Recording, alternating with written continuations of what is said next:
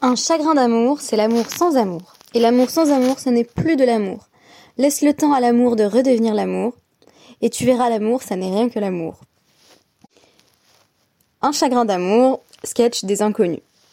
Shalom à toutes et à tous, merci d'être de retour sur DAF Yomi pour l'étude du DAF 3, Guimel donc de la Maseret Gitin. Je vous prie de m'excuser si mon élocution est moins précise que d'habitude. Je viens d'avoir une opération des dents. J'ai encore une partie de la bouche anesthésiée.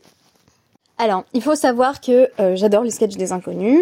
Euh, et euh, ce que je trouve hilarant dans, cette chanson, c'est justement le fait que c'est très cliché en fait. Un chagrin d'amour, c'est l'amour sans amour. Quand on a la flemme d'écrire des rimes, autant dire que bah, une rime en our assez facile à trouver, c'est amour. Donc on n'a qu'à réutiliser dans, tout le dans tout le couplet le même mot pour être vraiment sûr que ça rime à la fin. Et aujourd'hui, je voulais traiter euh, d'un sujet similaire, puisque vous avez deviné que dans le traité Gitin, nous allions avoir beaucoup de références aux séparations amoureuses. Qu'est-ce qu'on fait quand on veut divorcer, mais qu'on a un peu la flemme? Alors aujourd'hui, on va parler de euh, contrat de divorce, ce qu'on appelait donc Sefer Kretut dans la Torah, un parchemin de séparation qui présente pour le coup des vices de forme et dont on se demande s'ils suffisent à permettre à une femme de se remarier. Alors, on a une Mishnah qui va nous être citée, donc euh, dans notre DAF Gimel, qui est en réalité euh, tirée du DAF 86 et qui va permettre de proposer des éléments de réponse à la question qui occupe à ce moment-là la Gemara, à savoir qui a écrit la Mishnah, la première Mishnah dont je vous ai parlé hier. On a deux hypothèses vraisemblables, Rabbi Meir ou Rabbi Elazar. Rabbi Meir, c'est un peu euh, le Tanakama par excellence. Nombre de Mishnayot anonymes sont rapportés à Rabbi Meir, mais on voit d'emblée que l'attribution à Rabbi Meir pose quelques problèmes. Si vous vous souvenez, nous avons fait allusion hier au fait que, euh, selon Rabbin, la raison pour laquelle le chaliar doit attester, euh, donc l'envoyé du mari doit attester lorsqu'il se présente devant le Beddin avec un acte de divorce du mari. Il doit attester du fait que euh, cela a été euh, écrit et signé devant lui, donc Befanai euh, Nirta ou Befanai Nirtam. La Gemara nous posait immédiatement la question, mais pourquoi? Pourquoi faut-il qu'il témoigne particulièrement, notamment lorsqu'il vient de l'étranger et qu'il arrive en Eretz Israël, ou dans une autre région en dehors d'Eretz Israël? Et on nous disait que c'est parce que, selon Rappa, on n'a pas connaissance, une connaissance très approfondie, en tout cas en dehors des Israël des lois qui étaient appelées l'ishma, littéralement pour elle. Donc la question qui va être posée au sujet de cette formule Befanai Nirta ou Befanai Nirtam, c'est euh, qui est le Tana, donc qui aurait pu euh, énoncer cette Mishnah, la toute première Mishnah du Daf Gitin, en d'autres termes, qui exige que euh, les deux éléments soient l'ishma. Et donc l'ishma ici, c'est pas de façon désintéressée ou pour l'étude de la Torah en elle-même, mais c'est vraiment avec une connaissance des lois qui régissent la rédaction des contrats de divorce. Alors on nous dit, ça peut pas être Rabbi Meir qui a écrit euh, la Mishnah, parce que Rabbi Meir estime que euh, les signatures des témoins doivent être l'ishma, mais l'écriture du get, il n'est pas nécessaire qu'elle ait été pensée dès le départ euh, en association avec la femme qui euh, va être celle qui va recevoir ce get, donc celle dont le mari entend euh, divorcer. Alors il faut savoir que dans ce contexte, l'ishma va désigner un ensemble de règles, pas forcément simplement l'ishma au sens de en son nom à elle, le nom de l'épouse, mais plus généralement, l'ishma, ça veut dire que c'est un get qui a été rédigé en suivant les formes. C'est-à-dire que c'est un contrat euh, de divorce qui respecte un certain nombre de protocoles. Donc on va nous dire ici au nom de Rabbi Meir, en citant une Mishnah, que alors un get normalement ne peut pas être écrit sur quelque chose qui est un euh, karka, qui est directement relié à la terre, donc par exemple sur un tronc d'arbre, euh, qui serait encore enraciné. mais si on l'a écrit effectivement sur un tronc d'arbre et qu'ensuite on a coupé le tronc d'arbre, donc on l'a détaché du sol et on l'a signé, eh bien il y a une forme euh, de, euh, de validité a posteriori de ce type de contrat. Donc si Rabbi Meir estime que ça c'est euh, un contrat de divorce qui fonctionne et qu'on peut malgré tout transmettre à l'ancienne épouse, eh bien, il n'exige pas visiblement que l'écriture soit lishma, c'est-à-dire que l'écriture soit en bonne et due forme. En revanche, les signatures, oui, il va exiger que elles soient bien soumises à un respect euh, du protocole. Et on nous dit, euh, ça peut pas être non plus Rabbi Elazar qui a rédigé cette première Mishnah, parce que euh, Rabbi Elazar, lui, dit que l'écriture doit être lishma, mais les signatures pas forcément. Donc on, on pourrait euh, là encore envisager qu'on soit beaucoup plus scrupuleux euh, sur le processus d'écriture même du contrat, mais que les témoins soient quelque peu oublieux de ce qu'ils sont en train de faire ou ne sachent pas précisément à quelle femme s'adresse le guet en question. Ça, ça serait moins problématique. Le problème, c'est que pour l'instant, euh, notre Gemara a l'air de ne considérer que ces deux hypothèses, deux auteurs possibles, donc Rabbi euh, Meir et Rabbi Elazar. Alors on va essayer de répondre autrement à la question euh, de qui est le meilleur candidat pour la rédaction de notre première Mishnah. Alors on nous dit Ditnan, c'est la Mishnah qui m'intéresse le plus, Shlosha Gitin Psulin. Alors, il y a trois types euh, de contrats de divorce qui sont psoulines, qui sont disqualifiés, euh, qui ne correspondent pas aux formes, euh, à la procédure légale de rédaction du get. Ve'im nisat havalat kacher.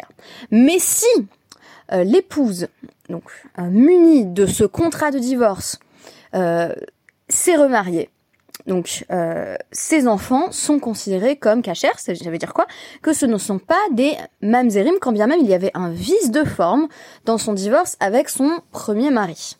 Ici, on se trouve face à cette double exigence euh, des sages, de faire en sorte qu'on ait à la fois des guitines les plus fiables possibles, et en même temps qu'on ne laisse pas des femmes trop longtemps dans une situation euh, de iguna, donc des femmes qui seraient trop longtemps enchaînée euh, à un mari qui ne veut plus d'elle et déjà passée à autre chose depuis longtemps euh, dans sa tête sous prétexte qu'on a trop d'exigences en matière de guette. Donc évidemment, euh, l'une des méthodes qui va être mise en place pour régler ce problème, c'est, si vous voulez, les khatrila bediavat. C'est-à-dire que a priori, faut pas rédiger un guet avec un vice de forme, mais si une femme pourvue d'un guet qui présentait un vice de forme s'est remariée, eh bien, on considère quand même que euh, bah, son deuxième mariage euh, est un mariage valide, et c'est surtout euh, ces enfants qui ne vont pas être considérés comme des enfants nés d'une union adultérine, puisque si le premier guet n'était pas valide, elle devrait toujours être mariée avec son premier mari. Si elle est toujours mariée avec son premier mari et qu'elle a eu d'autres enfants, ces enfants sont des enfants illégitimes.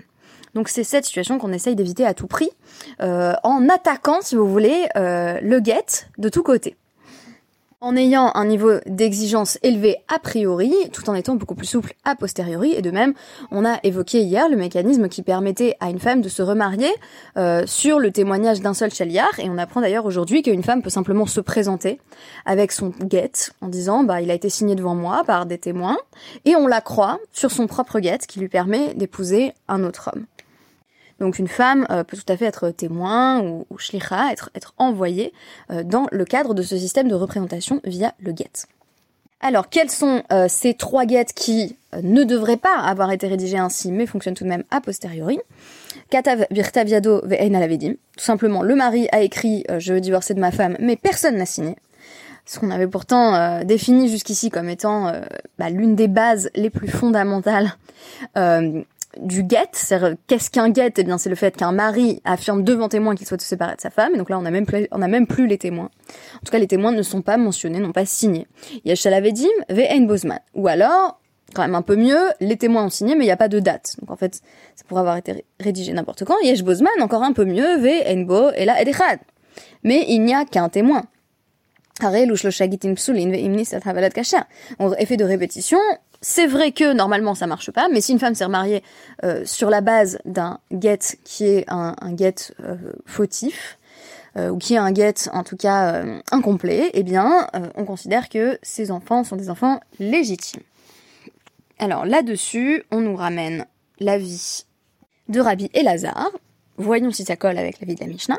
Aval Alavedim, et là, chez euh, Netanola, Bifne Edim. On nous dit, c'est vrai que les noms des témoins sont pas écrits, sont vraisemblablement pas signés, mais en tout cas, ça, ça lui a été donné en présence de témoins. Ça veut dire quoi Que le get a été remis, alors ici directement à l'épouse, en présence de témoins.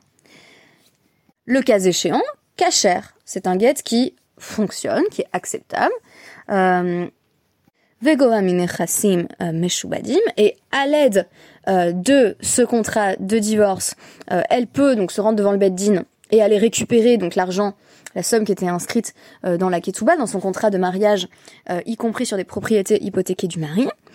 Chez Ein Haidim Krotmin, al Haget, et là, mipne tikkun haolam. Parce que selon Rabbi euh, Elazar, en réalité, la seule raison qui justifie que euh, les témoins signent euh, le contrat de divorce, c'est mipne tikkun haolam. Littéralement, c'est la réparation du monde, qui est d'ailleurs une, expression qui est beaucoup employée, notamment par les juifs progressistes américains et israéliens, dans le cadre de ce que l'on pourrait appeler la justice sociale. Ce qui est très intéressant, c'est qu'ici, euh, le tikkun haolam n'est pas une notion euh, associée à la justice sociale, mais plutôt à l'ordre social. En d'autres termes, on nous dit c'est mieux qu'il y ait des témoins pour le tikkun haolam, la réparation du monde, que l'on peut entendre ici dans le sens du respect des procédures. En d'autres termes, si on a des contrats qui sont plus fiables, euh, qui présentent des caractéristiques formelles fixes et authentiques, on se retrouve avec un monde plus stable et par conséquent, on sait plus à quoi s'en tenir. Donc j'entends cette idée de réparation du monde dans le fait que tout est précis, tout est bien cadré par opposition à ces formes euh, de, de guette qui témoignent effectivement d'une forme de désinvolture ou de nonchalance, euh, à la fois dans euh, le mari qui a pris un tronc d'arbre, qui a écrit sur le tronc d'arbre et qui puis l'a fait, l'a, fait déraciner par la suite, ou encore le fait d'avoir oublié les témoins ou la date. On a envie de dire, c'est dans cette forme de négligence qu'il faudrait voir l'inverse du tikkun haolam, ce qui fait que on sombre dans une sorte d'anomie ou, de loi du chaos. Euh, et c'est précisément ce qu'il est question d'éviter. Donc ça, c'est ma première lecture de Tikkun Haolam. Je vous dirai juste que j'ai un tout petit peu étudié euh, la Mishnah, euh, la Mishnah de la Maseret Gittin, notamment à Tashma, euh, en, en, 2018 que cette idée de Mipne Tikkun Haolam, c'est vraiment une expression qui revient presque comme une litanie euh, dans euh, la Maseret Gittin, donc pour la réparation du monde. Et ce n'est que ma première lecture, mais il faudra voir à chaque fois si elle se tient dans le contexte où elle apparaît. Est-ce que en gros Tikkun Haolam, ça veut dire bon, littéralement pour un monde meilleur, mais qu'est-ce qui définit ce monde meilleur? C'est exactement ce qui va nous intéresser.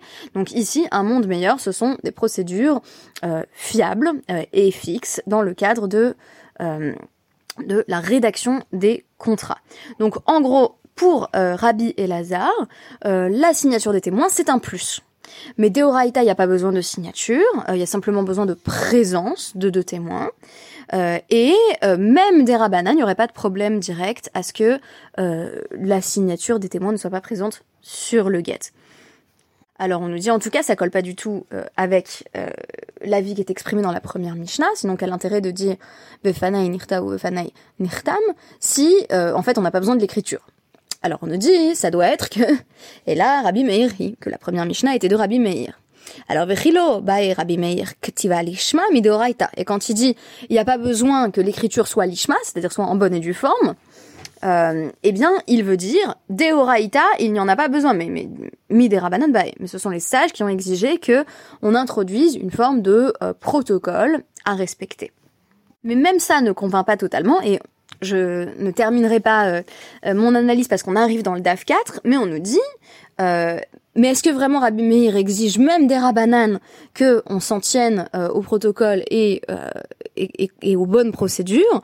Vera Amar Rav Nachman, Omer Haya Rabbi Meir, donc Rabbi Meir avait l'habitude de dire, ainsi rapporte Rav Nachman, Afilu Metzao euh, Be Ashpa, Ve Chotamo Venetanola Kacher.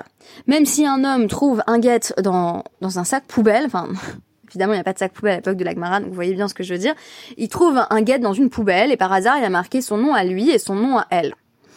Euh, et donc il dit super, ça tombe bien parce que vous voyez d'ailleurs le degré de désinvestissement. Je ne voulais plus de ma femme. Donc ça sert en quelque sorte de prétexte. Bien souvent, euh, quand des couples se séparent, ils vont invoquer une raison qui euh, qui va être en fait euh, une sorte de pécadille par rapport au fait que ça, ça fait depuis bien longtemps euh, qu'ils ne s'aiment plus, qu'ils n'ont plus plus envie de vivre ensemble. ici, c'est très intéressant parce que si vous voulez, c'est comme Medina Hayam, ça devient une incarnation, je disais hier en reprenant d'André, de une distance émotionnelle qui fait écho à bien entendu la distance géographique que désigne le fait de, de venir de l'étranger et de rapporter un guet en Eretz Israël. Ici, euh, bah, BHPA, c'est aussi très révélateur. Il l'a trouvé dans un sac poubelle. Donc une forme de, dégradation là encore de ce que la relation en est venue à signifier pour le mari, qui fait qu'il se dit super, il y a son nom, ça tombe bien, j'en pouvais plus. et donc qu'est-ce qu'il a fait? Il l'a, il l'a scellé, il l'a signé lui-même, et puis il l'a donné, il l'a fait signer donc par, par des témoins, puisque euh, puisque euh, Rabbi Meir met l'accent, lui, pour le coup, sur la signature, euh, en disant même si a posteriori on, l'a rendu adressé à cette femme dont il est question de divorcer, ça fonctionne. S'il le fait signer donc devant témoin et qu'il le donne à l'épouse, cachère. C'est pas un guet qui pose problème. Alors on nous dit bah là encore peut-être que c'est euh, Deoraita ça marche mais des Ramanan ça marche pas et on nous dit euh, non non euh, il aurait fallu écrire Omer Haya Rabbi Meir Dvar Torah Mibaele. Rav Nachman aurait quand même précisé que euh, si un mari trouve un contrat dans une poubelle, il peut l'adresser à sa femme, mais des serait franchement bien d'éviter. Mais comme il n'y a pas cette précision, visiblement, pour Rabbi Meir, ça ne pose pas problème tout court. Alors, donc, il faut étudier le DAF suivant pour avoir la réponse à la question qui est la question de l'auteur, qui est une question d'ailleurs très fréquente euh, dans, dans la Gemara, l'une des questions sur la Mishnah euh, euh, qui, qui, refait souvent son apparition. Mais au-delà même de la question de qui a rédigé la Mishnah, à laquelle on aura une réponse demain, je fais toujours un effet cliffhanger, comme pour les séries, je m'arrête vraiment une phrase maximum après le, début du DAF suivant. Comme ça, moi-même, je, je, ne peux pas encore répondre à, à cette question parce que j'ai pas étudié le premier Pérec de Gitin. Moi, ce qui m'intéressait, c'était le fait qu'on nous dise, déjà, dans les deux positions euh, entre lesquelles on nous laisse le choix, Rabbi Meir et Rabbi Elazar, on a deux personnes qui vont, euh, à chaque fois, permettre de lésiner sur un aspect de la procédure au profit de l'autre. Donc, en gros, il y en a un qui considère que euh, dans la rédaction du contrat, il faut y avoir mis les formes, et l'autre qui considère que dans la signature du contrat, il faut y avoir mis les formes. Mais à chaque fois, c'est au détriment de l'autre aspect. Alors que notre Mishnah de départ semblait dire, s'il faut dire c'est qu'on a besoin des deux, c'est qu'on a une exigence, sinon maximale, du moins assez euh, sur tous les aspects protocolaires de la rédaction du contrat. Euh, ici, on a eu un, premier élément de réponse sur pourquoi, euh, pourquoi toute cette procédure et pourquoi, pourquoi ces éléments de protocole, parce que tikkun haolam, parce que ça apporte plus de clarté. pour savoir qui souhaite divorcer de qui, on a des contrats qui, qui ressemblent à des contrats et pas par exemple à des troncs d'arbres. Donc euh, une, forme de euh, bah, de monde avec des repères en fait. On peut entendre aussi comme ça tikkun haolam. Euh, plus les contrats de divorce sont clairs, bien datés, bien précis, plus on sait à quoi s'en tenir. Et en même temps, a posteriori, et c'est ça qui m'a le plus intéressé aujourd'hui, si le mari a vraiment eu la flemme et a décidé de donner à sa femme un guet qui est en fait un guet à peu près incomplet, pas daté ou, ou pas pas pourvu de signature et qu'elle elle dit bah très bien moi j'ai que ça de toute façon. Euh, je vais pas rester à Gouna je vais pas rester enchaînée à ce mari qui ne veut plus de moi et qu'elle va se remarier. On nous dit ça passe. Donc euh, voilà phénomène très intéressant euh, à travers lequel les sages ont, ont, pris en main le destin de ces femmes pour faire en sorte que leur second mariage tienne du moins dans la mesure où leurs enfants ne vont pas être considérés comme illégitimes ne vont pas être considérés comme le fruit d'un adultère. Merci beaucoup. Shabbat Shalom